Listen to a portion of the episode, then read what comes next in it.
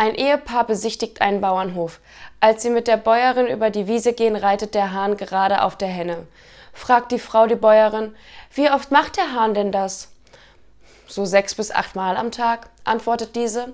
Meint die Ehefrau vorwurfsvoll zu ihrem Mann, siehst du? Darauf die Frage des Mannes an die Bäuerin, ja macht es denn der Hahn immer mit derselben Henne? Nein, meint diese, natürlich immer mit einer anderen. Darauf der Mann stolz zu seiner Frau, siehst du?